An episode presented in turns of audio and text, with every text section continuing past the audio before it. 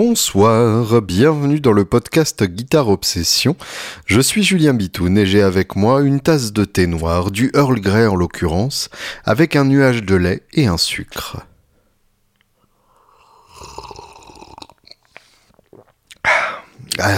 Bu dans une tasse euh, en verre qui m'a été offerte pour mon petit Noël. Autant vous dire que c'est pas de la merde, ça me donne l'impression d'être au Starbucks tous les jours et ça c'est une perspective extrêmement réjouissante dans mon monde. J'espère que tout va bien pour vous, que cette année se finit un peu mieux qu'elle ne s'est déroulée. Euh, c'est pas très compliqué hein, pour la plupart d'entre nous. Ça a été quand même une bonne grosse année de merde. Euh, donc plutôt que euh, de revenir là-dessus et de faire une rétrospective d'une année qu'on n'a pas forcément envie de garder en mémoire, eh bien j'ai plein d'autres choses dont je voulais vous parler. et à commencer par des questions de vous, les auditeurs, qui sont souvent très intéressantes. Donc j'ai choisi de revenir en début de podcast sur ces questions-là. Et puis après on parlera euh, de, Peter Jackson, on parlera de Steven Wilson, on parlera de Cat Stevens, on parlera de Judas Priest. Bref, il y a plein de choses dont j'ai envie de vous causer. Euh, d'abord, merci à deux personnes qui ont décidé de soutenir financièrement ce podcast et ça c'est toujours euh, grandement apprécié. Euh, merci donc à Grégoire qui a rejoint euh, le Patreon. pour ceux d'entre vous donc qui veulent contribuer de façon mensuelle à ce podcast, c'est très simple patreon.com p a e slash guitarops g u i T-A-R-E-O-B-S, comme euh, Guitare Obsession finalement, ce qui est assez logique vu que c'est le nom de ce podcast. Et merci aussi à Nicolas Thomas qui lui a choisi de participer via PayPal, euh, qui a décidé qu'il valait mieux euh, une fois pas mal que plein de fois un peu. Et effectivement, euh, bah, ça aide euh, bien, surtout au moment d'acheter les, les, cadeaux de Noël aux, petits chats. Euh, et Nicolas, donc, qui m'a envoyé ce mail que je ne résiste pas à l'envie de vous lire, puisque il y donne beaucoup de, de lui-même et ça m'a énormément touché. Donc, donc je, vous en fais part. Bonjour Monsieur Bitoun. Comme, comme ceci est formel. J'écoute vos podcasts durant ce second confinement. Euh, et le numéro 134 m'a poussé à vous écrire. Dans ce podcast, vous évoquiez la manière de lutter contre les influences néfastes du confinement en achetant du matos. Oui, je me souviens. Tout comme l'a exprimé votre ami dans sa lettre, Clément, donc, l'achat de matos permet de se projeter dans un futur musical, de se réfugier dans une époque agréable ou tout simplement de s'occuper l'esprit en imaginant comment obtenir simultanément le son de Pantera et des Beatles avec un seul pedalboard. C'est très simple, il suffit d'avoir à la fois une Metal Zone et euh, un Vox in a Box, genre le, le, Galileo. Euh, en vous écoutant, je me suis rendu compte que j'avais une réaction opposée à la vôtre. Sans jouer en groupe, je n'achète plus de matos je n'y pense même plus vraiment, je me dis à quoi bon. Je ne joue même plus de guitare. J'aimerais pouvoir lutter d'une façon musicale comme vous le faites, mais la lassitude et l'abattement ont pris le dessus. Alors que ma situation matérielle n'est pas en danger, je culpabilise donc. Se retrouver en groupe me manque, le volume des instruments me manque. Ce que vous avez partagé durant ce podcast, ce podcast m'a fait du bien. J'aborde même la visioconférence avec mon groupe avec moins de réticence. J'aimerais donc participer financièrement à votre podcast Guitare Obsession par virement en une fois. Merci pour votre travail, vous entendre c'est bien. Nicolas Thomas, PS, Big White Moon, il est comme ça, cœur avec les mains, et je suis un des quatre qui achète le CD. Merci, ça effectivement, ça restera euh, une des, trois bonnes choses qui soient arrivées euh, en cette année 2020.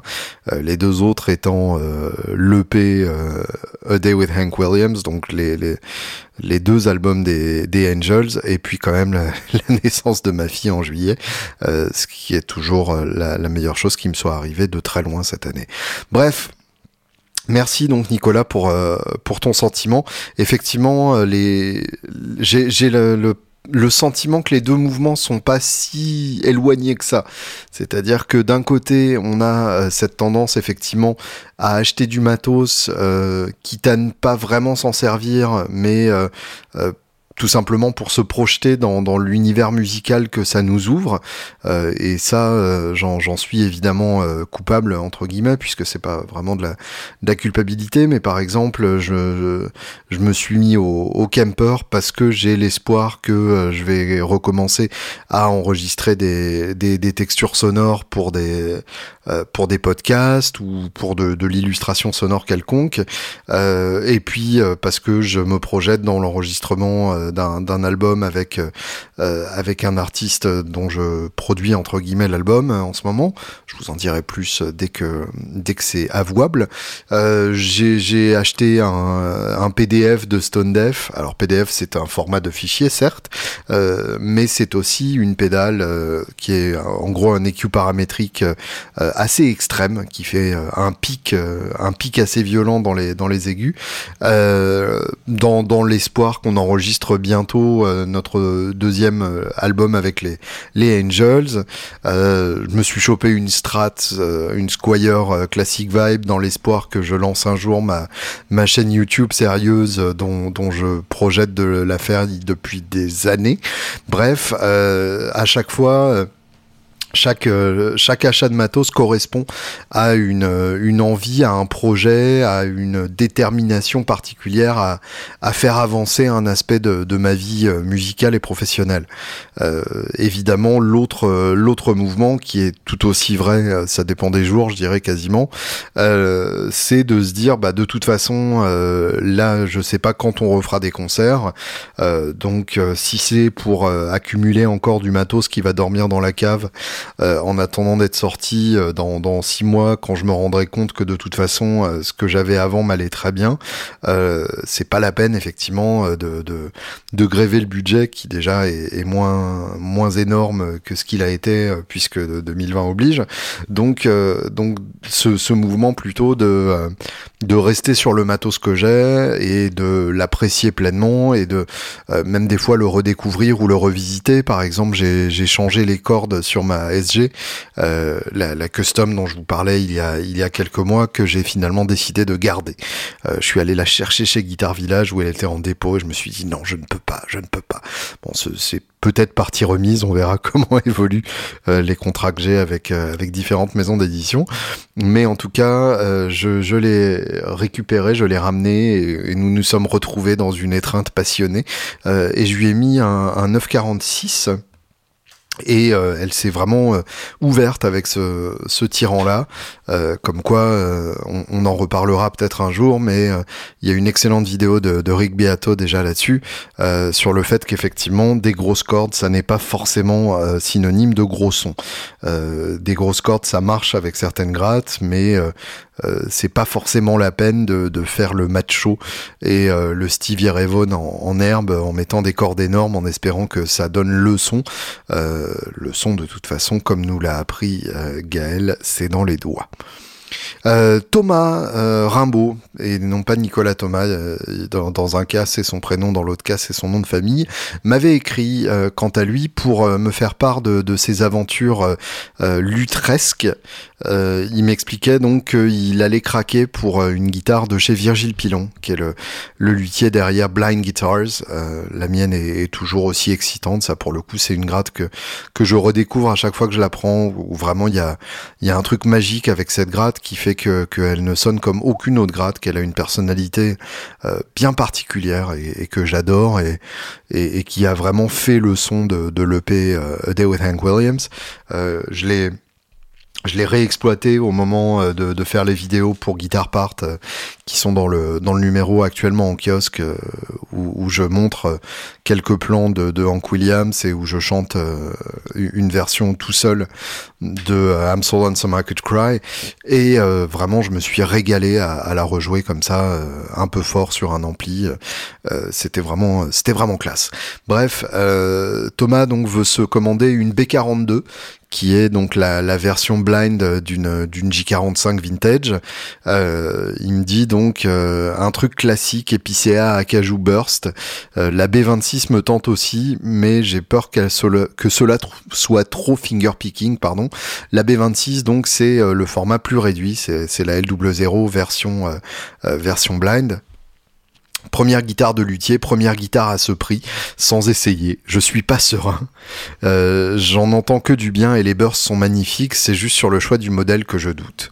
Alors voilà, ça, ça c'est passionnant, je trouve, comme, euh, comme remarque, parce que ça résume vraiment euh, l'angoisse que peut ressentir un guitariste au moment de, de commander une guitare de luthier, et en particulier sa première guitare de luthier. J'en sais quelque chose, c'est vraiment quelque chose sur lequel je me suis penché ces dernières années. Pour moi, c'est c'est découverte assez récente. Euh, j'étais pas vraiment branché guitare de luthier jusqu'à ce que je rencontre euh, Tony Giraud qui m'a définitivement fait plonger.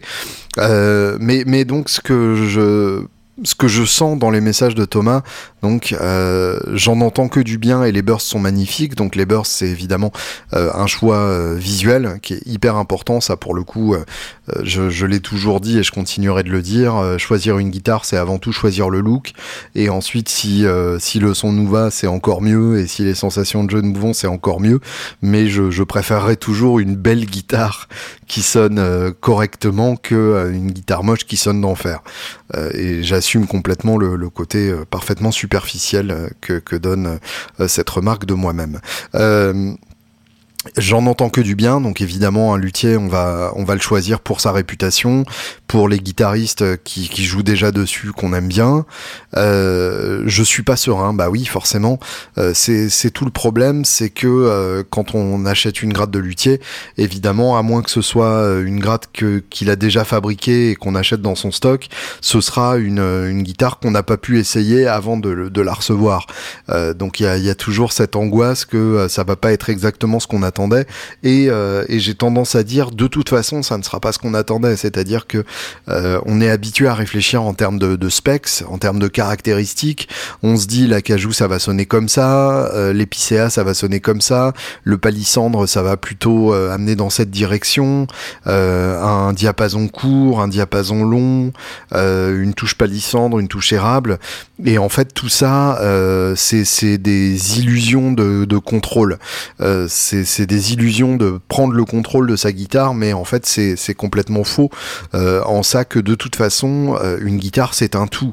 Euh, j'ai par exemple, j'ai entendu des, des télécasters touche palissandre qui sonnaient de façon bien plus vicieuse et claquante que des télécasters à touche érable, alors que la sagesse communément acceptée voudrait que ce soit l'inverse.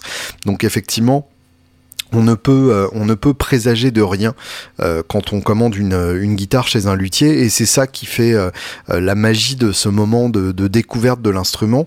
Et, euh, et bien souvent euh, c'est ce qui fait aussi que ce sont des guitares avec lesquelles on développe une relation petit à petit. Alors il y a évidemment des coups de cœur j'en sais quelque chose. Par exemple quand j'ai acheté la, le, le, prototype de Firehawk de, de, de, de Michael Springer qui est actuellement en la possession de de, Paul, mon bassiste d'amour, et euh, je m'en voudrais toute ma vie de, lui avoir revendu euh, cette, cette guitare.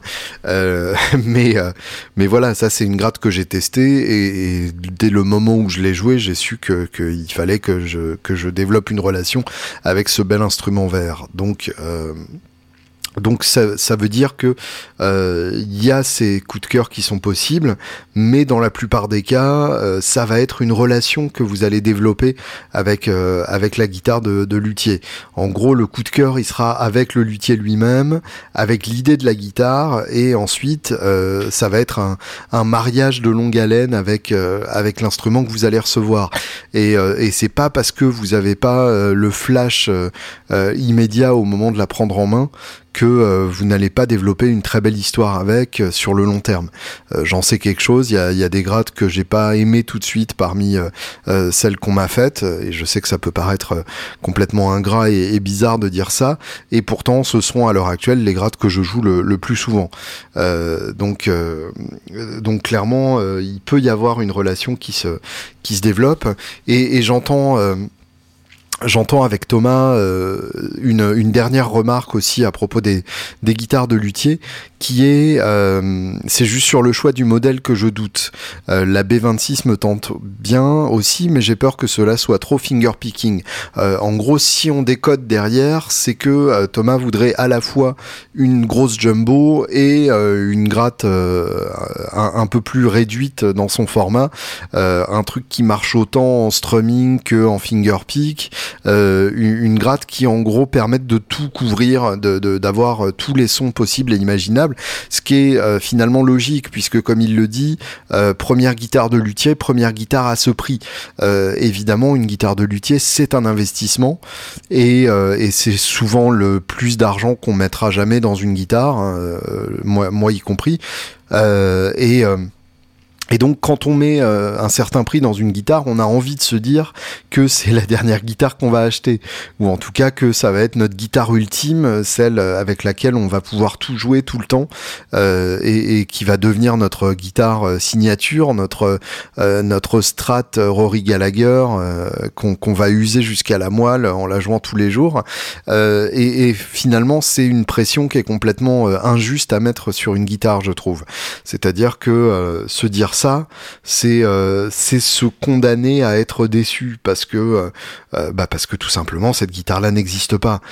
certains guitaristes ont eu la chance de, rencontrer leur âme sœur et, et, certains même s'en rendent compte plus tard. moi personnellement, je sais que mon âme sœur guitaristique, c'est cet Esquire que j'ai acheté il, il, y a bientôt 15 ans et que je joue quasiment tous les jours depuis, mais que je ne joue pas tout le temps sur scène, euh, d'une part parce que euh, bah, maintenant j'ai un peu peur de l'amener sur scène, et puis surtout parce que euh, bah, son son ne, ne correspond pas au, trio dans lesquels j'ai joué, tout simplement parce que c'est un son très fin, et en trio j'ai besoin de remplir un peu plus l'espace que ça, mais pour autant je sais que c'est vraiment la, la, dernière guitare que je revendrai si je devais revendre toute ma, toute ma collection.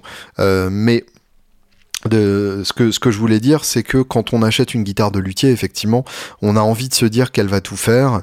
Et en fait, euh, c'est précisément l'inverse qui va se passer, c'est-à-dire qu'une guitare de luthier, on l'achète parce que on achète la, personnalité du luthier, on achète le caractère de ses guitares, on achète ce qui fait qu'elles sont différentes des autres, que ce ne sont pas des, guitares de série, d'usine euh, et, de grandes marques, euh, et, donc on achète une, une particularité qui va faire que euh, cette guitare ne fera pas tout, par définition. Si elle a une personnalité marquée, elle ne fait pas tout. C'est, la logique même de la chose, effectivement.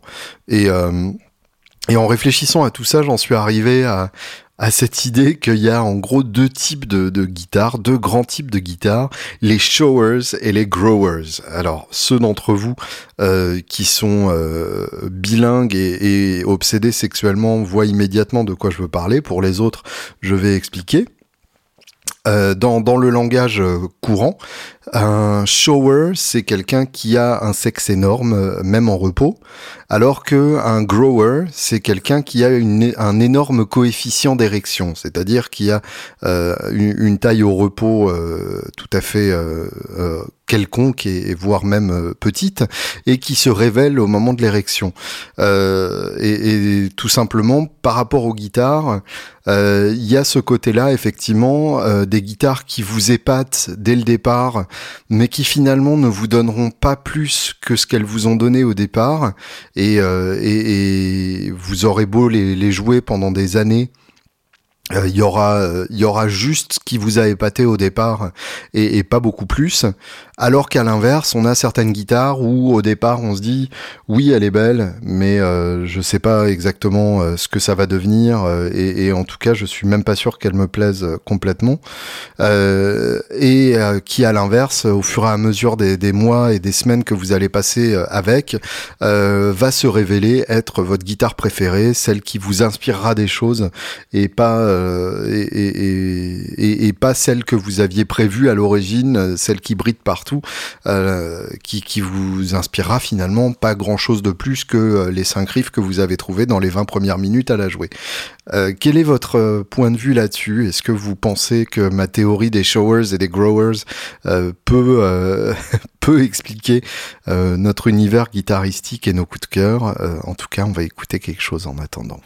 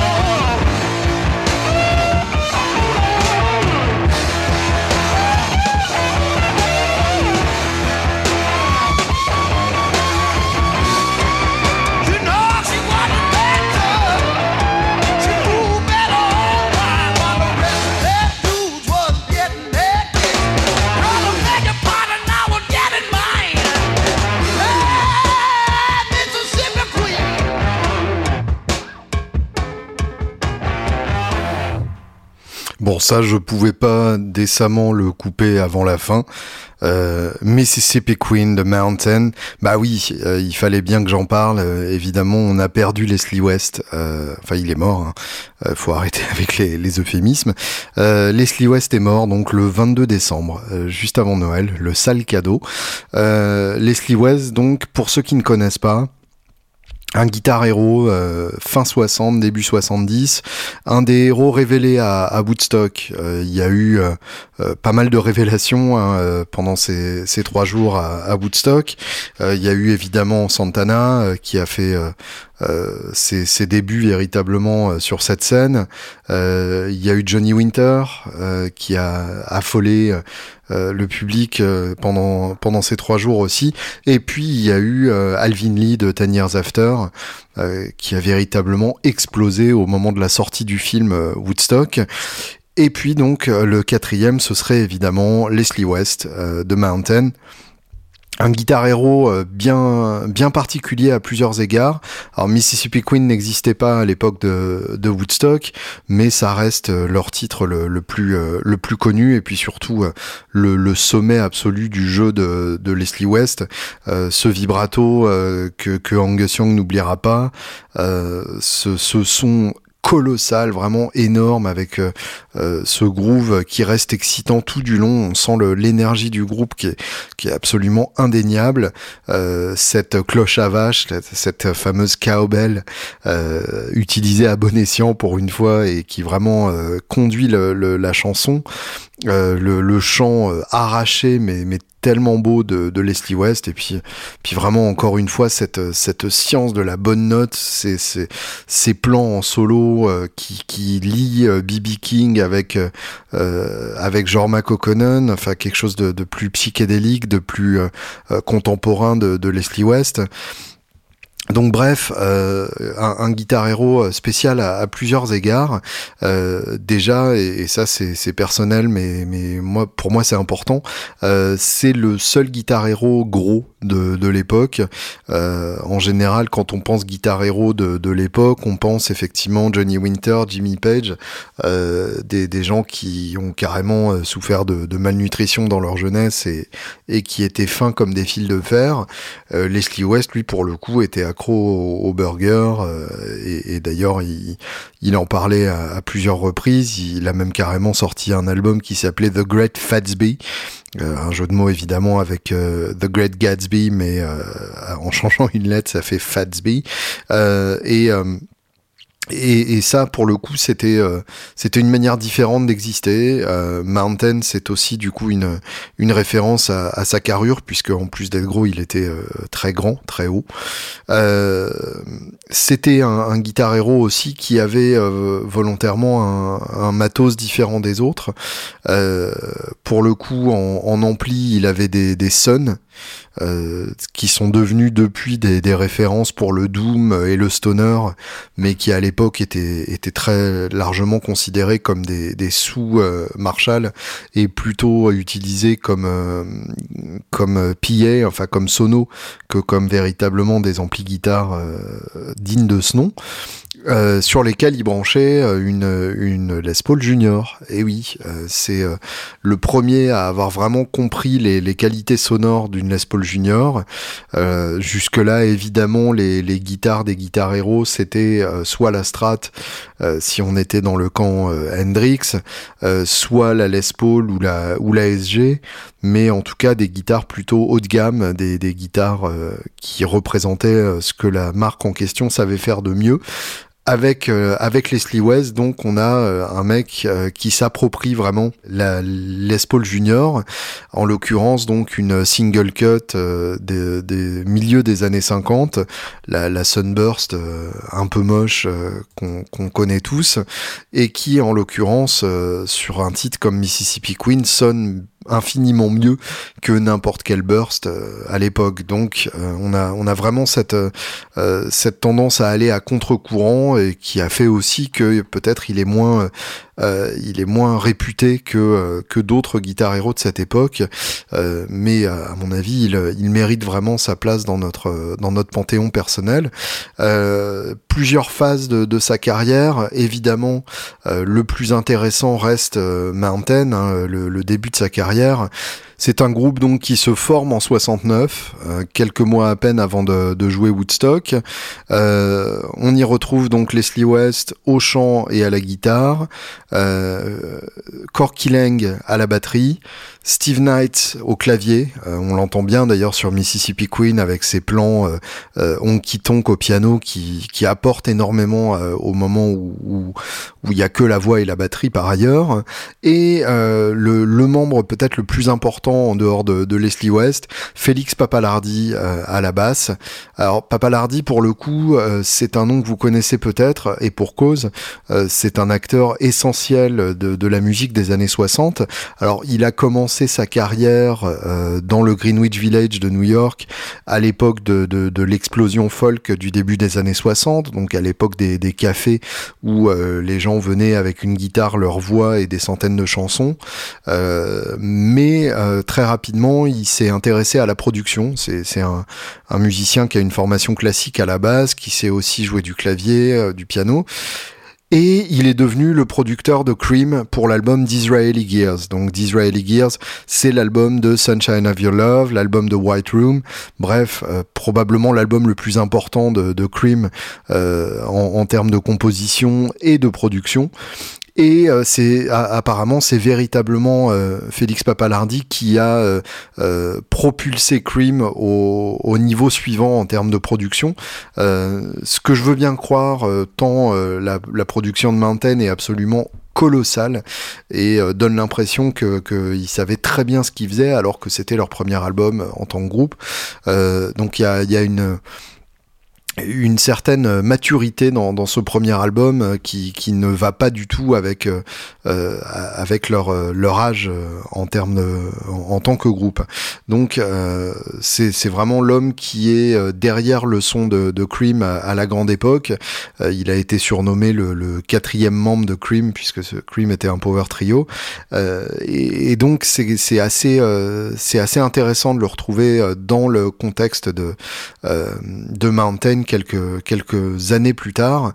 Le premier album de Mountain, Climbing, euh, sorti en, mars 70, euh, qui reste vraiment euh, le, plus intéressant et, un des meilleurs albums de, proto-hard rock, de cette première époque du hard rock, avant qu'il devienne véritablement heavy metal, sur lequel on a évidemment Mississippi Queen, sur lequel on a For Yazgur's Farm, Yazgur étant Max Yazgur, le, le propriétaire de la ferme laitière euh, sur laquelle, euh, enfin sur le site de laquelle le, festival de Woodstock a eu lieu.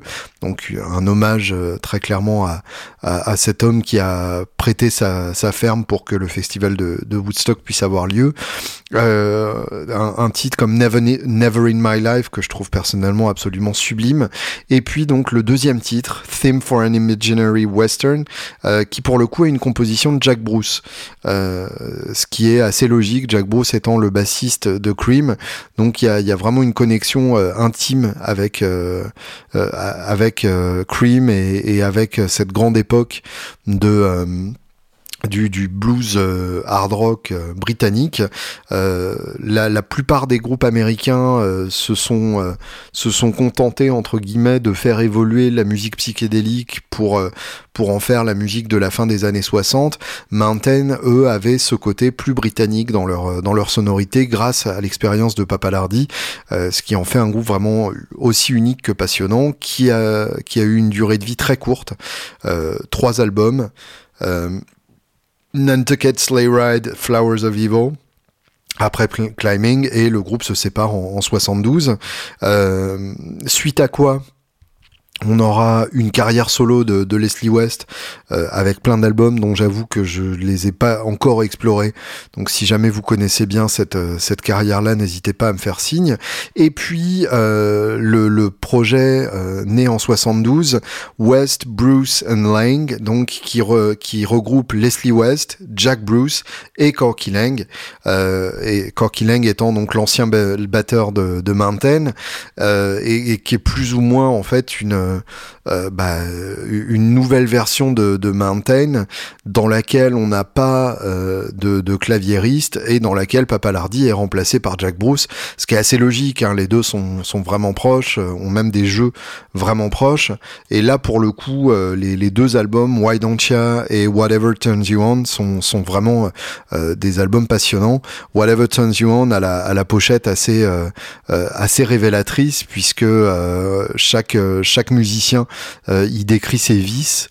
Euh, dans un cas, c'est les femmes, dans un autre, c'est l'alcool, et dans le cas de, euh, de, West, c'est clairement les burgers. La, pochette est parfaitement hideuse. Je vous conseille d'aller d'aller voir ça.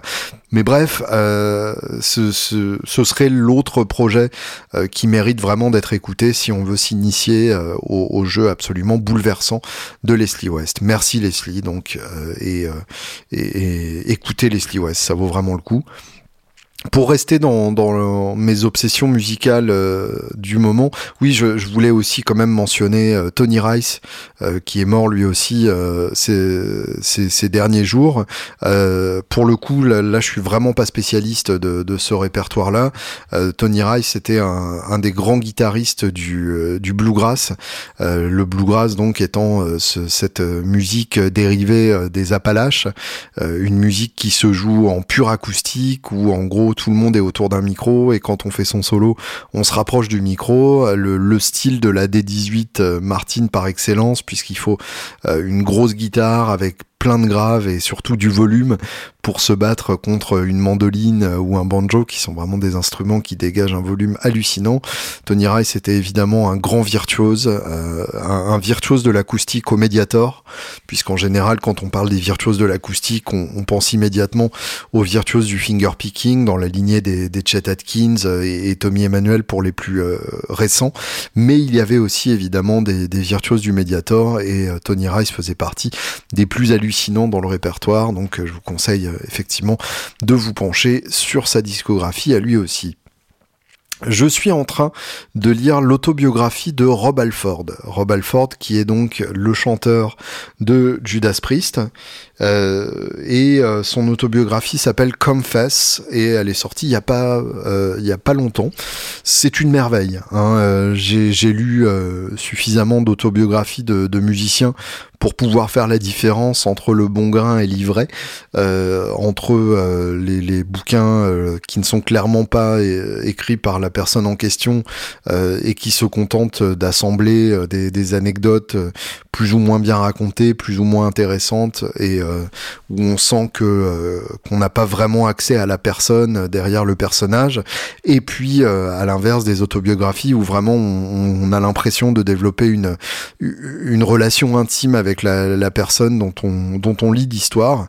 Et c'est évidemment euh, ces dernières qui sont, euh, qui sont les plus intéressantes.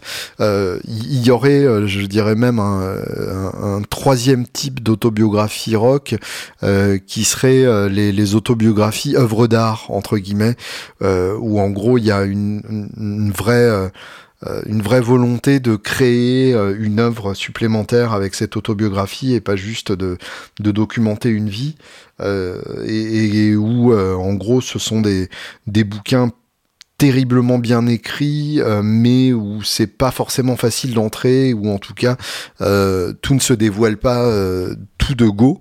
Euh, ce qui est le cas évidemment de Chronicles euh, Part 1. On attend toujours la Part 2 d'ailleurs depuis 15 euh, ans, ou 20 ans peut-être même, qui est donc l'autobiographie de, Bob Dylan, qui pour le coup n'est pas du tout chronologique, où on saute d'une époque à l'autre sans vraiment de, lien. donc c'est c'est aussi passionnant que compliqué à lire ou l'autobiographie d'Elvis Costello, qui est, qui est un tout petit peu plus chronologique, mais euh, dont le style d'écriture est pas forcément euh, hyper accessible, euh, mais qui vraiment euh, qui est vraiment d'un niveau d'écriture absolument irréprochable. Dans le cas donc de Rob Alford, le niveau d'écriture est, très bon. Hein, c'est évidemment un gros cran au-dessus de, pas mal d'autobiographies. Je pense à l'autobiographie de Steve Gorman des, des Black Crowes, le batteur des Black Crowes, qui pour le coup a fait une autobiographie excellente où vraiment il donne beaucoup de lui-même, mais où le niveau d'écriture est tout à fait basique. Et c'est pas une mauvaise chose. Hein, ça permet même euh, aux Français qui, maîtrisent moyennement la langue de, euh, de Shakespeare de, le lire euh, sans problème. dans le cas de Rob Alford, le, niveau de, langue est quand même un gros cran au-dessus. Et surtout, on a vraiment l'impression de, de, faire partie de, la vie de, Rob Alford, ou en tout cas d'avoir un, très bon aperçu de, ce qu'a été son, son sa torture quotidienne. Euh, en gros, donc pour ceux qui n'ont pas suivi l'histoire, euh, Rob Alford est le frontman d'un des plus gros groupes de heavy metal de tous les temps. Judas Priest étant probablement le deuxième groupe de heavy metal le plus important derrière Iron Maiden. Euh, Def Leppard ayant viré euh, pop, euh, c'est difficile de les classifier encore comme la new wave of British heavy metal puisque en gros c'est leurs premiers albums qui sont classifiables euh, sous ce patronyme, mais euh, pour le coup, Judas Priest est resté euh, dans, cette lignée pendant quasiment toute leur discographie. Bref, avec cette image très très macho, avec le cuir, avec les grosses motos, etc. Et il s'avère que Rob Alford a toujours été gay et, a, ressenti, et, et, même à certains moments sa maison de disque lui a clairement fait comprendre que s'il révélait euh, au grand jour son homosexualité, euh, les fans de, de Judas Priest euh, étant euh, des fans de métal du Texas un peu bourrins, eh bien ces fans se détourneraient de, du groupe et, et, et ne l'apprécieraient pas autant s'ils savaient que, que le chanteur aimait les hommes. alors ça paraît complètement absurde dit comme ça a posteriori. je je sais pas si c'était une peur fondée ou pas d'ailleurs, hein, il n'y a aucun moyen de le savoir puisque euh, il l'a gardé secret pendant très très longtemps. Moi, je me souviens encore, euh, étant gamin, du moment où, on l'a appris euh, dans, les magazines. Rob Alford est gay. il l'a annoncé dans, les années 90 quand il a quand il a lancé sa carrière solo, quand il est parti de, Judas Priest et, qu'il a sorti donc ses, ses, projets solo, notamment l'album l'album Voyeur de, de qui est, qui est excellent, qui est l'Indus en fait, mais, mais qui marche très très bien. Et puis l'album Resurrection, où là bah, c'est du pur heavy metal comme son nom l'indique. Mais bref, euh, il, a vécu donc dans ce qu'on appelle dans le dans le placard, euh, in the closet, hein, euh, pendant pendant une grande partie de sa vie, à être obligé de cacher cette tendance-là, et en fait du coup à être obligé de, de ne pas vivre son amour, hein, tout simplement, et, et, même dans l'incapacité de, de, satisfaire ses envies sexuelles, tout simplement parce que il avait peur d'être reconnu. avec le, le, succès colossal de Judas Priest est venu ce, ce, cette euh, ce deal horrible qui fait que euh, en fait il pouvait tellement être reconnu en allant euh, dans des boîtes gays, dans des clubs où on pouvait effectivement rencontrer des hommes, que bah, il préférait s'abstenir totalement il, raconte qu'il a tenté à plusieurs reprises de euh, d'envoyer des messages depuis la scène en portant un bandana sur une certaine jambe d'une certaine couleur pour faire comprendre euh, au public euh, gay qu'il pouvait le rejoindre dans sa chambre après le concert, puisque évidemment c'était la grande époque des groupies qui, qui rejoignaient le groupe et, qui s'engageaient dans des activités sexuelles après le concert. évidemment, Rob Alford n'avait pas droit à ça, et c'est une série comme ça d'échecs, euh, de, tentatives de, trouver de l'amour et, du sexe, euh, qui va donc euh, l'amener dans, des scénarios carrément super glauques. il raconte que à l'époque, dans, les années 70 et, 80 même d'ailleurs, en particulier au Texas visiblement, les homos vivaient leur, leur passion charnelle dans les arrêts autoroutiers pour pour camion pour camionneurs puisque c'était tout simplement une bonne manière d'être suffisamment éloigné de la ville pour ne pas risquer de croiser son son patron, ses collègues de travail ou sa femme et, et de pouvoir vivre comme ça sa, sa passion homosexuelle de façon complètement anonyme et loin de toute réalité. Euh, mais évidemment, ça passait par euh, une, une anonymité totale, euh, d'où les fameux Glory Hall, qui sont devenus une chanson rigolote de, de style Panther, mais qui n'était pas forcément très drôle à l'origine, c'est même carrément glauque, où visiblement donc les, les, les deux s'installent chacun dans un dans, dans un chiotte sans se voir et il y a un trou pour glisser son sexe et se faire sucer par la personne de l'autre côté. Euh, l'un sort et l'autre reste le temps que l'autre soit parti de façon à ce qu'ils ne se croisent pas. Et il raconte euh, que euh, bah, il, a eu une aventure comme ça sur un, arrêt autoroutier au Texas où bah, le mec n'a pas respecté le, code et est sorti de, son chiotte avec un t-shirt Judas Priest. Et évidemment, il a complètement halluciné de voir son idole qui, qui venait de faire jouir sans le voir. donc voilà, ce, côté-là euh, extrêmement compliqué évidemment à, vivre. Euh, et puis en parallèle, les, aventures classiques d'un groupe de heavy metal de l'époque. Et ça évidemment c'est toujours euh, c'est toujours éclatant à lire.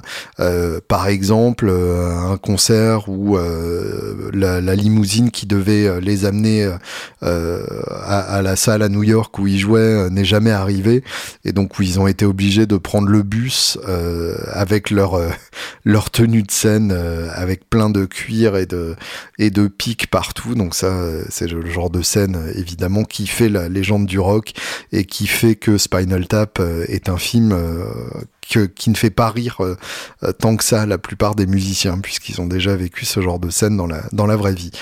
Et donc, euh, en, parallèle de cette, euh, de cette autobiographie, euh, j'ai découvert, et je dois avouer que ça faisait pas partie de ma culture, un titre de Fleetwood Mac, repris par Mick Fleetwood and Friends. Alors je vous explique.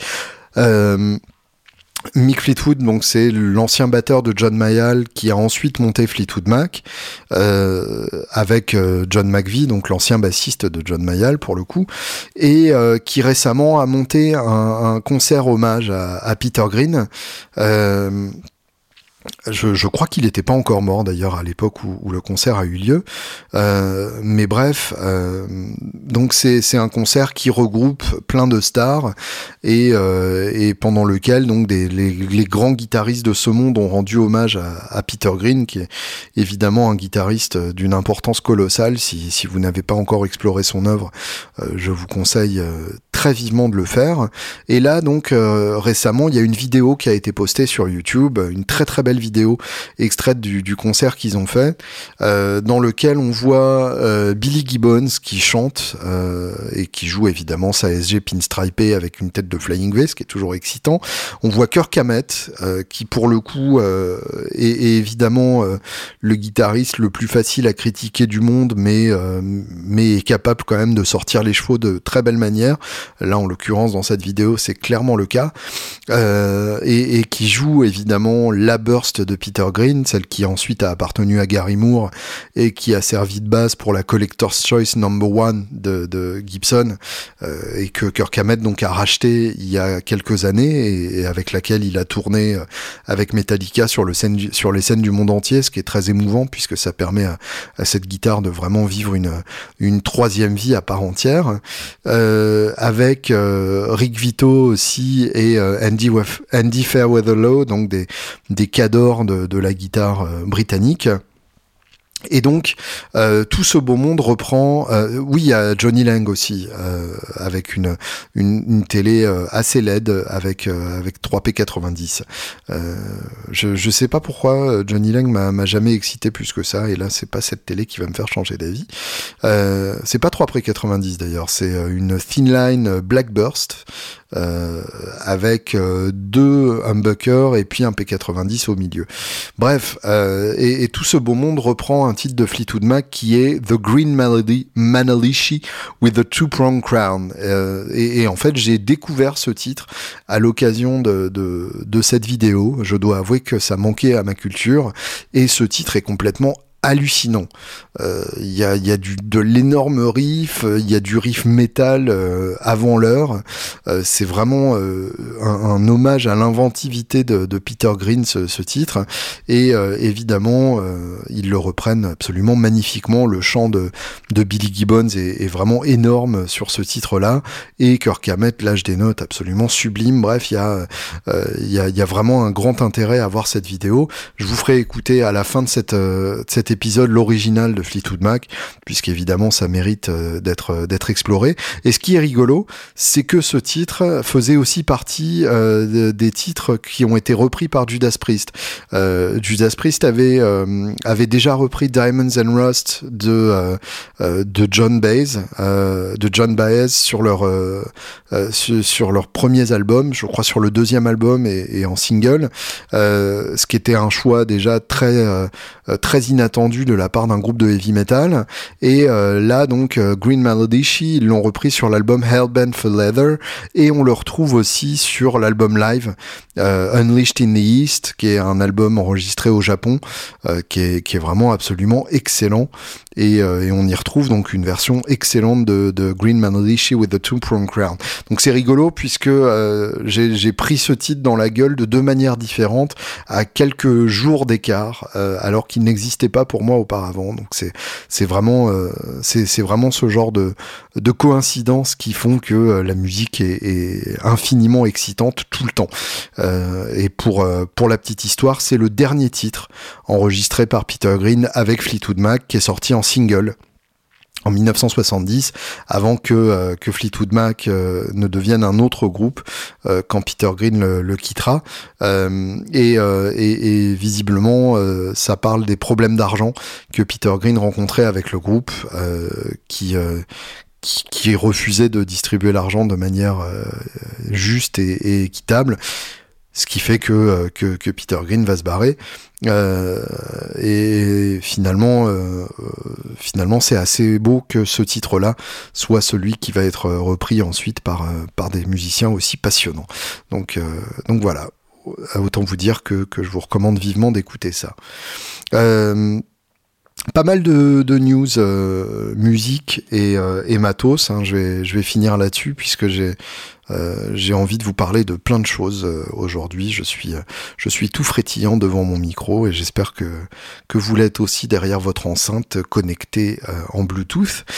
Steven Wilson qui sort le, le, 23 janvier si je ne m'abuse, ou le 29, je ne sais pas, mais bref, en janvier, fin janvier, un nouvel album qui s'appelle The Future Bites, qui est un, je, le, le terme est toujours piégeux, mais qui ressemble à un concept album euh, Steven Wilson, donc, qui a mené une carrière solo euh, absolument exemplaire après le, groupe Porcupine Tree, qui était euh, plus ou moins déjà son projet solo, mais qui n'était pas présenté comme tel. un premier album, The Raven That Refused to Sing, qui était vraiment du prog 70 à l'ancienne, mais magnifiquement enregistré, magnifiquement composé, magnifiquement joué. Euh, Hands Cannot Erase, le deuxième album, euh, qui pour le coup est mon, petit préféré, euh, et, qui est là encore un concept album, mais mais plus moderne, avec des titres plus drum and bass, enfin une manière d'amener le, le, le, rock progressif dans, dans, le, dans le nouveau millénaire. Et puis l'album le plus récent, To the Bone, qui là pour le coup est carrément pop par moment, euh, qui assume clairement l'influence de l'Electric Light Orchestra euh, et, et, qui est euh, qui est vraiment brillant euh, avec des, des compos euh, vraiment excellentes. People with Darkness qui, qui reste pour moi, je dirais mon titre préféré de Steven Wilson en, solo. Et puis donc, euh, ce prochain album, The Future Bites, on a déjà eu droit à quelques extraits, mais qui sont tellement euh, euh, disparates et particuliers qu'il est difficile de, de, dire à quoi va ressembler l'album complet. en tout cas, évidemment, je l'écouterai avec avec grande attention. Et donc, The Future Bites, c'est le nom de la société, enfin de de l'entreprise qui a imaginé Steven Wilson autour de cet album, qui est un concept album donc sur euh, un, futur dystopique euh, dans lequel euh, la, consommation serait le, mode d'existence le, plus le plus répandu et, et le seul quasiment que l'on proposerait aux gens. évidemment, aucun rapport avec le monde dans lequel on vit, heureusement où les gens existeraient parce qu'ils achètent et euh, par les choses les plus euh, les plus les choses étant inutiles plus elles donneraient de sens euh, à, la, à la vie des gens. Et donc par rapport à ça on a on, a eu des, des, des ventes complètement absurdes dans le dans la boutique en ligne The Future Bites. Genre du un, un, un, rouleau de papier toilette en édition limitée une brique en édition limitée ou en gros le seul fait d'avoir euh, marqué édition limitée sur quelque chose fait qu'on peut le vendre à un prix complètement prohibitif, euh, ce qui en soi ne manque pas de, euh, sel par rapport effectivement à, l'état actuel de l'industrie du disque.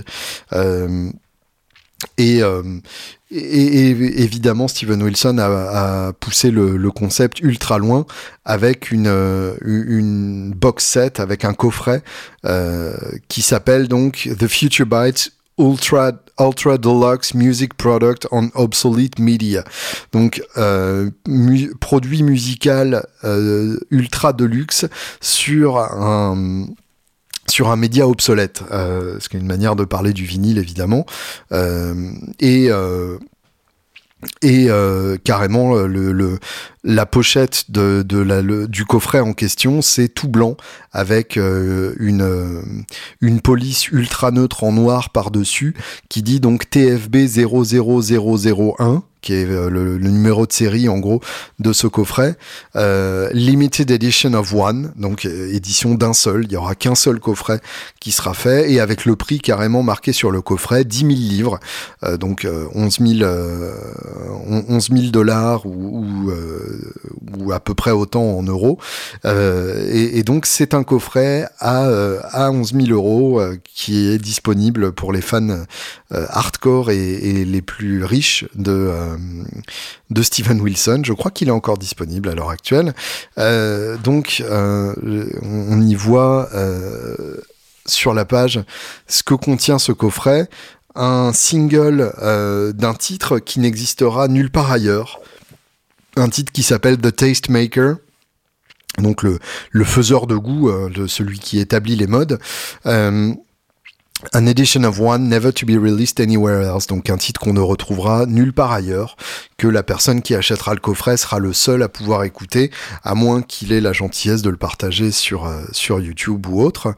Euh, le sac euh, pour laptop qui est dans la dans la vidéo de Eminence Sleaze, un test pressing de l'album The Future Bites. Donc le test pressing étant ce vinyle que l'on reçoit pour vérifier que tout va bien avant de commencer la la production à parler, le test pressing du single Eminent Sleaze, le test pressing du single Ten Things I Forgot, euh, un, CDR, donc un, CD euh, gravé euh, à l'arrache de d'une reprise jouée à une balance en 2016 qui n'a jamais été joué autrement. Donc euh, encore une fois un titre unique et je ne je ne sais pas ce qu'est cette reprise et, on le découvrira si encore une fois la personne qui achète ce coffret voudra bien le révéler au grand monde.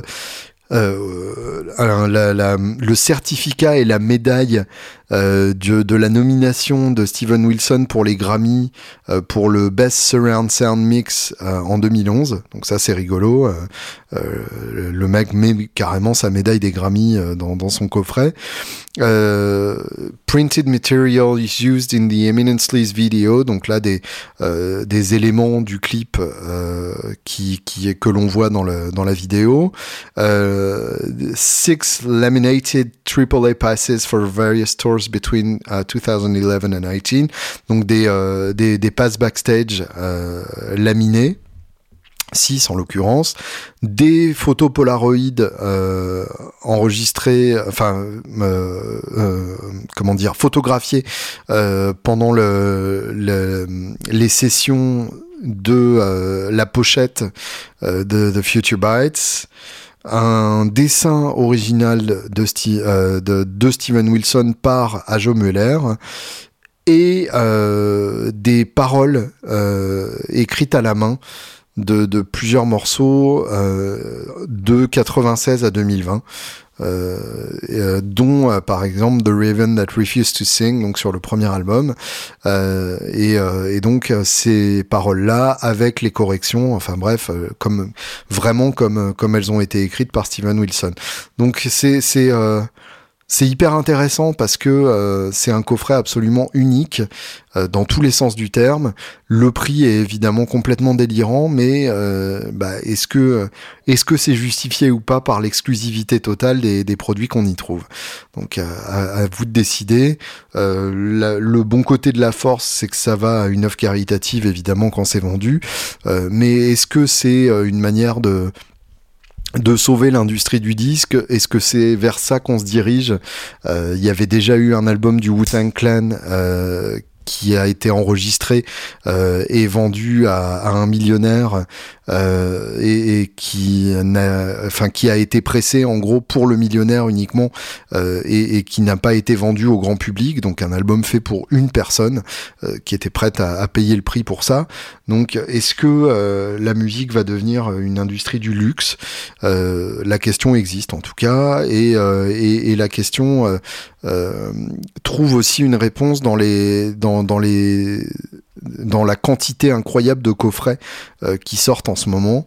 Euh, je vous avais parlé euh, il y a quelques mois de, du coffret Flaming Pie de, de McCartney qui reprend donc son album de, de 94 ou 95, un, un, album très Beatlesien, hyper réussi par ailleurs, mais qui est carrément un, un coffret 5 CD, 2 DVD à 300 balles. Donc ça, autant vous dire que, que ça fait vraiment mal au cul. Euh, et je, je vois pas le rapport entre 5 CD, de DVD et le prix de 300 balles. Alors évidemment, il y a des facsimilés, il y a un beau bouquin, etc. Mais, mais à ce prix-là, c'est juste complètement délirant. Euh, plus récemment, on a deux albums de, euh, euh de Cat Stevens qui, euh, qui sont sortis en édition limitée. Euh, Modabon Jackon et Tea for the Tillerman. Là encore, coffret super de luxe.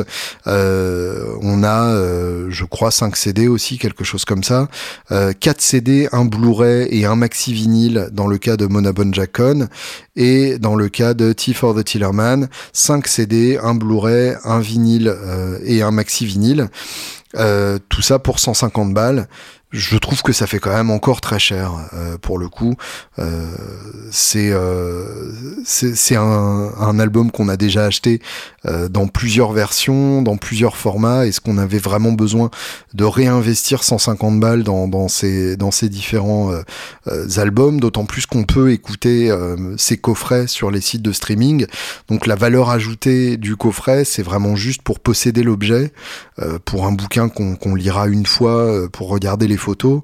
Euh, est-ce que est-ce qu'on n'est pas en train de délirer là pour le coup et de et de tuer la vache aux œufs d'or euh, en, en, sortant ces coffrets là alors au-delà de, de ce doute, euh, il y a quand même un vrai intérêt de, de ces coffrets, c'est les nouveaux mix. Alors il y a euh, euh y a évidemment un remaster qui a été fait, ça c'est de, de rigueur quand on fait quand on ressort un album, mais il y a un remix qui a été fait des deux albums, Monabon Jackon et T for the Tillerman. Si vous ne connaissez pas ces albums de Cat Stevens, ce sont des, des classiques et vraiment c'est là qu'on trouve ses plus belles chansons. Moi c'est des albums qui m'ont énormément ému et énormément influencé dans ma manière de, de composer et je, je, je sais pas si ça s'entend, j'espère que ça s'entendra un jour, mais en tout cas donc euh, ces albums ont été remixés. Euh, alors dans, dans le cas de T for the Tillerman, ils ont été réenregistrés aussi, il a été réenregistré, donc il y a trois versions de T for the Tillerman sur euh, sur ce coffret, en plus des lives et,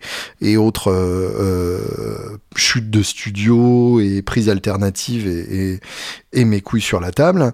Euh, mais donc T for the Tillerman, on a l'original remasterisé, l'original remixé et euh, l'album rejoué et réenregistré en 2020.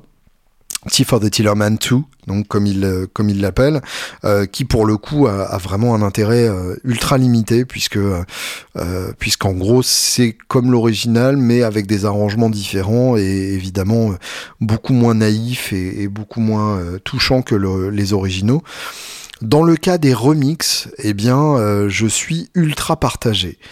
C'est-à-dire que d'un côté, ça révèle des arrangements, euh, des, enregistrements d'époque. C'est des albums que j'ai tellement écoutés que euh, la moindre variation, le moindre petit arrangement euh, qui n'était que, je n'avais pas consciemment entendu saute aux oreilles de manière absolument drastique.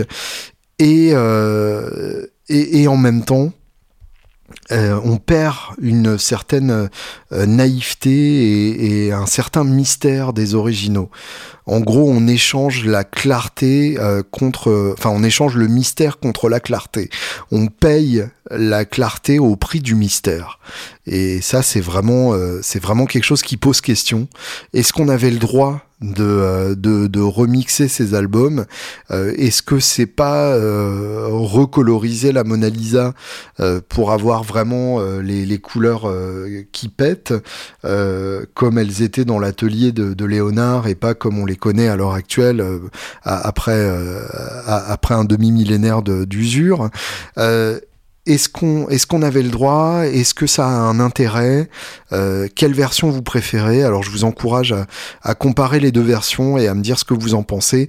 Est-ce que vous trouvez aussi qu'on perd ce, mystère des, originaux euh, où tout où tous les sons se mélangeaient un peu euh, de façon un peu confuse et que ça faisait justement le son chaud et réconfortant de ces albums? Il y a même certains titres où on entend que les instruments ne jouent pas en place alors c'est sur des mises en place euh, ponctuelles, hein, évidemment, ça joue magnifiquement. Euh, mais par exemple, euh, sur, sur Into White, qui est, peut-être mon titre préféré de, de Cat Stevens, tous albums confondus, il y, a, y a un moment où clairement la contrebasse n'est pas, n'est pas ensemble avec la guitare. Et ça, c'est quelque chose que je n'avais jamais perçu, tout simplement parce que le mix original était plus noyé et euh, cachait ces, ces imperfections-là. Donc, est-ce qu'on a le droit de, de, nous révéler ces imperfections-là? Est-ce que ça gâche l'album original ou est-ce qu'au contraire ça le sublime? C'est une vraie question. C'est une question qui se pose d'autant plus que euh, les, euh, les ayants droit de George Harrison ont annoncé euh, qu'en 2021 on aurait droit à une un coffret remixé de All Things Must Pass. Alors All Things Must Pass, c'est un album d'une importance importance colossale. Là encore, un, des albums que j'ai euh, énormément écouté dans ma vie, euh, peut-être un des albums que j'ai le plus écouté dans, dans mon adolescence tardive qui est donc le premier album de George Harrison après la séparation des Beatles, un triple vinyle dans lequel on a toutes les chansons qu'il avait composées euh, à l'époque du double blanc mais qui n'ont pas été retenues par, euh, par ses amis des Beatles, où on trouve des, titres absolument sublimes euh, comme évidemment le, le, le, single My Sweet Lord, comme What Is Life, comme Beware of Darkness, comme I'd Have You Anytime, Run of the Mill, enfin tout est, tout est sublime là-dedans. Isn't It enfin bref, il y a, tellement de belles choses là-dedans, euh, mais euh, qu'on a souvent accusé d'être trop euh, Phil Spector dans son mix, puisque c'est Phil Spector qui, dans, dans, la, dans la lignée de la Tite B, a choisi de le, de, de le mixer avec plein de reverb, en rajoutant plein d'instruments, beaucoup trop d'instruments, ce qui fait que c'est un album au son assez flou, assez noyé, où la voix se perd souvent dans, dans, le, dans le mix et donc qui va être remixé euh, l'année prochaine. Et ils ont euh, révélé un premier titre, euh, le, titre qui donne son nom à l'album, All Things Must Pass, dans une nouvelle version despectorisée. Alors il y avait déjà eu la Titby despectorisée en, en 2004, Let It Be Naked, donc qui était euh, la version de, de la Be sans euh, les effets de, de Phil Spector. C'était évidemment une, une volonté de, de, Paul McCartney qui s'était toujours senti trahi par cette version de la Be qui est telle qu'elle était sortie.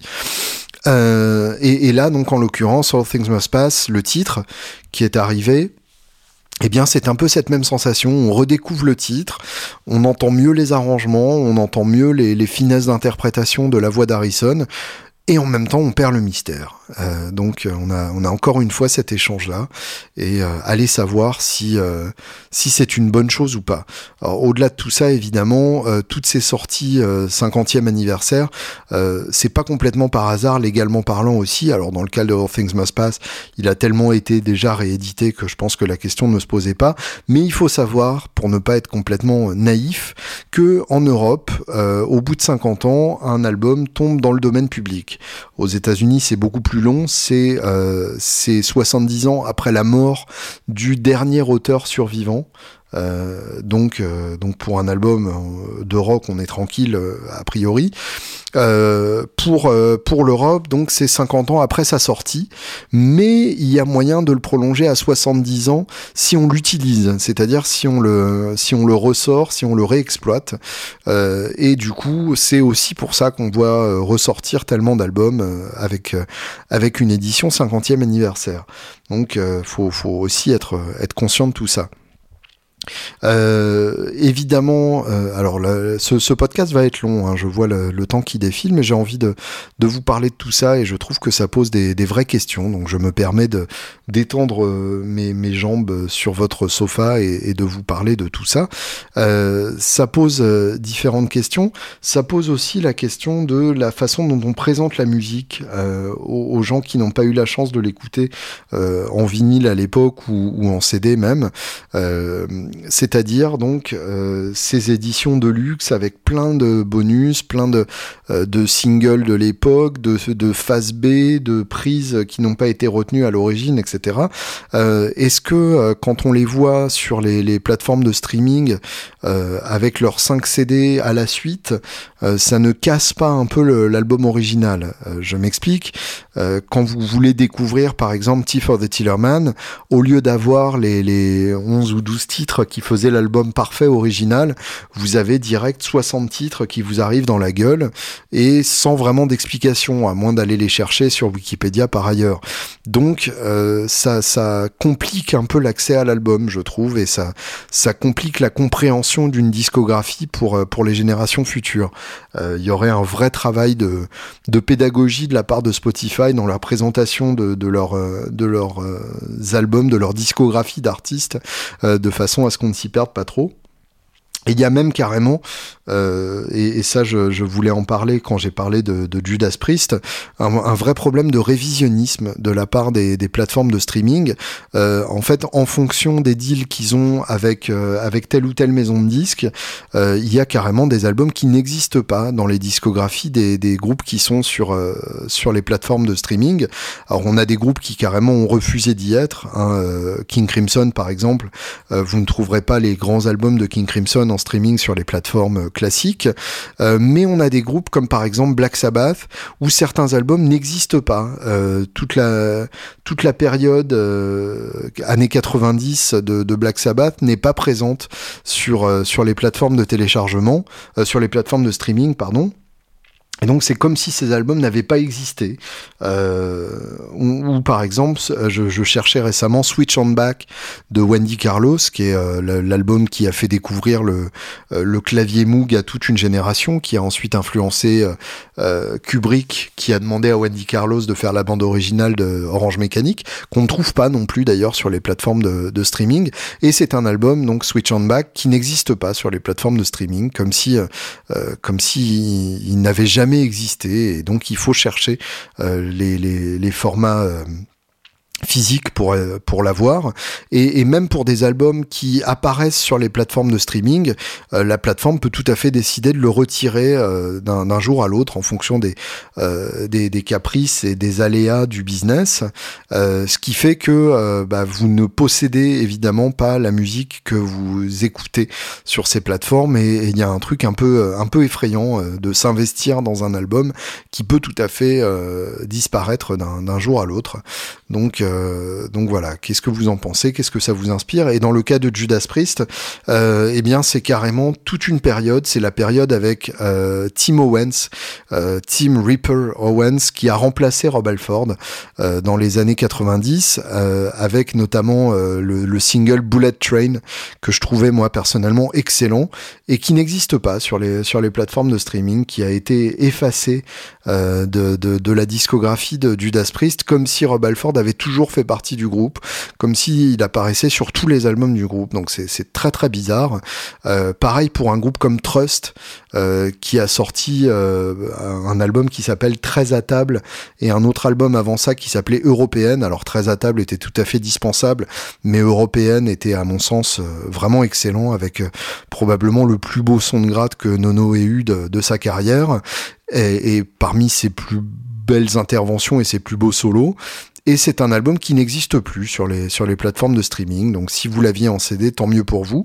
Mais sinon, euh, vous êtes baisé et vous, vous, vous raterez cette, euh, cet épisode de la discographie de, de Trust. Donc c'est très bizarre et, et c'est une manière de, de revenir euh, sur, sur l'histoire d'un groupe qui est, euh, je trouve, plutôt inquiétante. Euh, on, va terminer sur des notes plus réjouissantes. Euh, les Beatles ont posté euh, une vidéo sur Facebook et sur YouTube qui montre 5 minutes de, de, footage, enfin de footage, oui, 5 minutes de, de, footage, 5 minutes d'image des sessions de Let It Be, puisque Peter Jackson, le réalisateur donc évidemment du Seigneur des Anneaux, mais aussi de films d'horreur gore indépendants avant ça, euh, et on retrouve d'ailleurs dans le premier Seigneur des Anneaux certains codes visuels de, du gore euh, typiques des, films de, Peter Jackson. Euh, Peter Jackson donc a eu la mission passionnante de se pencher dans plus de 60 heures d'images d'archives tournées pendant les sessions de la Be. Je vous rappelle donc que les Beatles se sont retrouvés début 69 dans un studio d'enregistrement de, de films euh, et qu'ils ont euh, tenté d'enregistrer un album dans ces conditions-là, mais évidemment déjà le studio était euh, visiblement glacial dans, dans l'hiver britannique et les conditions n'étaient pas du tout agréables. Et puis évidemment créer face à une équipe de, de, de films, face à une équipe de tournage, c'est loin d'être idéal. C'est loin de, enfin ça permet pas vraiment d'être serein dans, dans sa création. Et donc par rapport à ça, euh, le film qui était sorti de ces sessions-là euh, montre les Beatles en train de s'entre-déchirer, d'être hyper passif-agressifs les uns par rapport aux autres. Et donc le film n'avait toujours pas été réédité, alors que jusque-là, euh, tout ce qui touchait de près ou de loin aux Beatles avait été sur-réédité dans des coffrets hors de prix, là encore. Et donc Peter Jackson a eu le, le la mission de euh, se pencher sur ces images d'archives et de proposer une autre vision de, de, ces, euh, de cette période-là. Et euh, bah, d'après les extraits qui ont été postés, on voit effectivement les Beatles qui s'éclatent à faire la Be, qui sont meilleurs amis du monde. Donc là encore, est-ce que c'est du révisionnisme historique ou est-ce que c'est rétablir une, une vérité qui fera plaisir à tous les fans de Beatles? En tout cas, une chose est sûre, c'est que si ça sort dans des cinémas en France en 2021, j'y serai avec délectation. Ça fait quand même beaucoup de temps que je parle. Et en même temps, ça me fait du bien. Euh, je, suis bien avec vous, je vous aime. Et donc, euh, je vais euh, très rapidement mentionner pour terminer ça fait quasiment une heure que je parle non-stop, désolé. Euh, deux, euh, deux sorties matos qui m'excitent beaucoup et, par rapport auxquelles euh, je vais sûrement craquer, l'une comme l'autre. Euh, Black Star, la marque d'ampli, mais qui sort une guitare. l'usine Black Star est, en Angleterre est juste à côté de l'usine Gordon Smith, qui est un, un, luthier britannique qui fait des guitares inspiration junior à pas cher. Et donc Black Star sort une guitare de voyage. Euh, j'ai toujours été sensible aux guitares de voyage. Je trouve ça vraiment, euh, euh, je trouve que c'est un format rigolo et, qui me plaît qui me plaît vachement. Et là, en l'occurrence, donc, ils sortent un modèle. visuellement, on est entre la Chiquita, donc la, guitare de voyage qu'utilisait ZZ Top dans les années 80, et, euh, et, et la, la, guitare Rick Turner euh, Model One qu'utilise Lindsey Buckingham euh, dans, dans, la deuxième époque de, de sa carrière euh, après sa custom blanche. Euh, si vous ne voyez pas de quoi je parle, donc cherchez Rick Turner, Lindsey Buckingham et vous verrez exactement de quoi ça parle. Une guitare de luthier absolument magnifique avec un micro qui, qui peut tourner, un micro pivotant. En l'occurrence, donc la Black Star, euh, la Carry On Travel Guitar, donc la guitare de voyage tout simplement, une toute petite guitare avec euh, un, corps et, euh, et un manche en okume euh, et un, seul micro évidemment et c'est en ça qu'elle m'a évidemment excité en blanc avec une plaque en tortoise ou en noir avec une plaque noire. Et évidemment une guitare qui existe en noir et en blanc il n'en fallait pas plus pour m'exciter.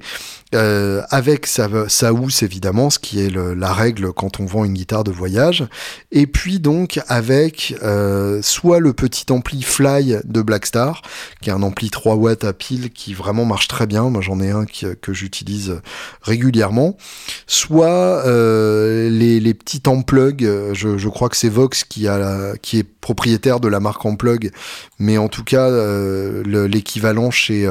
Ah non, tiens, ils appellent ça Amplug aussi. Euh, les, amplis casques de chez Blackstar, où en gros, euh, vous branchez ce petit machin sur votre guitare et vous pouvez ensuite euh, sortir directement au casque. donc deux manières de, jouer de façon nomade, ce qui va très bien évidemment avec une guitare de voyage. Est-ce qu'il y a une manière pour Blackstar de proposer un pack genre tout prêt, genre avec ça euh, tu seras plus jamais emmerdé et euh, tu pourras jouer de ta guitare euh, malgré la voiture pleine à craquer avec les jouets de tes enfants. Donc ça, ça m'excite et il est probable que vous la voyiez dans une de mes vidéos dans les mois à venir. Et autre nouveauté qui elle pour le coup n'est pas encore sortie et, et, sortira dans les mois à venir, c'est la TB2W. Alors avec une référence aussi peu sexy, on est bien évidemment chez Boss. Euh, quand on la décrypte, évidemment, la référence devient immédiatement beaucoup plus sexy. TB pour Tone Bender, 2 parce que la plupart des pédales de chez Boss s'appelaient 2 euh, et qu'il n'y a jamais eu de version 1. Euh, par exemple, leur flanger s'est appelé le, le BF2 directement et il n'y a jamais eu de BF1.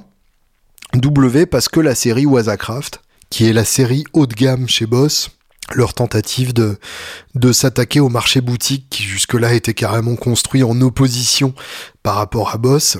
Je reviendrai à ce, à ce passionnant paradoxe euh, plus tard. Mais en l'occurrence, donc, ils se sont alliés à Sola Sound, qui est à la fois un magasin historique et, euh, et la marque qui a inventé la, la Fuzz Stonebender dans les années 60, euh, et ont sorti, donc, ont conçu une pédale boss hybride puisque euh, on a les boutons de la Tone Bender, on a le côté euh, aluminium martelé de la Tone Bender, mais en même temps c'est le format boss classique, euh, le format compact pédale de, de chez Boss. Et on a donc les, deux, euh, les deux réglages classiques de la Tone Bender, Level et Attack, Attack étant le niveau de gain évidemment, et un petit switch en plus. Le principe des, des Wazacraft, c'est qu'il y a toujours un petit switch en plus euh, pour choisir l'alimentation entre 7 volts, 9 volts ou 12 volts. Évidemment, le tout se fait avec euh, une alim 9 volts classique, mais on peut choisir donc de sous-alimenter ou de suralimenter sa Tone Bender, ce qui est évidemment hyper classe. Le tout avec des vrais transistors germanium, euh, les trois euh, classiques de la, de la Tone Bender Mark II, celle qui est devenue célèbre sous les pieds de, Jimmy Page. Et évidemment, ce sera euh, une édition limitée. Donc là, je ne sais pas quoi attendre. Édition limitée pour Boss, ça peut très bien être 10 000 exemplaires, puisque c'est une marque qui fabrique en très très grande quantité, même les Wazacraft. donc, Allez savoir d'une part la quantité, la disponibilité, et puis d'autre part surtout le prix, puisque les Tone Bender Solar sont hors de prix, c'est vraiment un grand délire. J'avais fait un épisode à part entière là-dessus, sur cette obsession de la Tone Bender. Et, euh, et, en même temps, les Wazacraft sont rarement très chers, pas, plus de 200 euros, je crois. Donc, euh, comment est-ce qu'ils vont trouver un, compromis entre ces deux tendances-là? Euh, Bravo à Boss pour ces collaborations-là. Je dis ces collaborations puisque c'est la deuxième fois qu'ils font ça. Ils avaient déjà sorti la Angry Driver en collaboration avec JHS, qui est une pédale passionnante aussi. Donc allez savoir euh, ce que ça va donner. En tout cas, la pédale elle-même paraît très excitante et c'est une affaire que je vais suivre de près.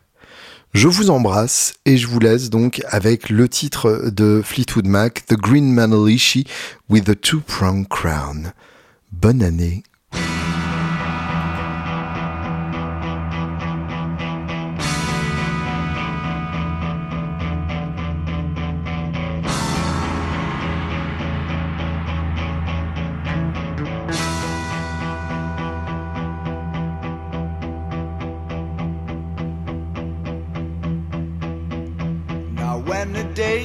asleep and the full moon looks.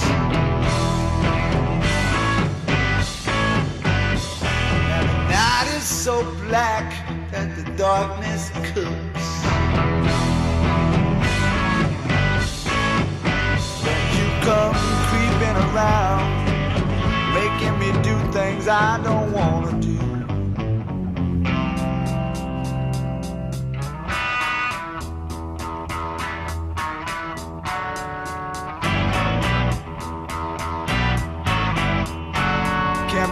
that you need my love so bad.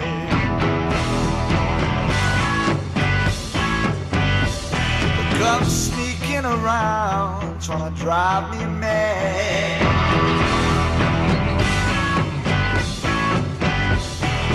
Busting in on my dreams, making me see things I don't wanna see.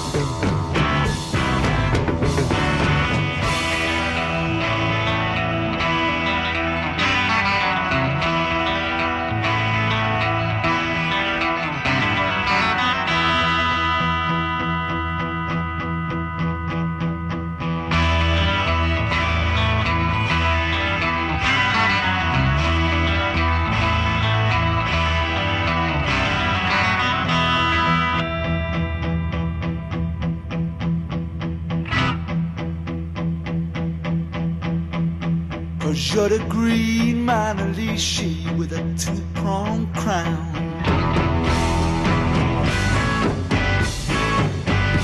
All my trying is up, all you're bringing is down.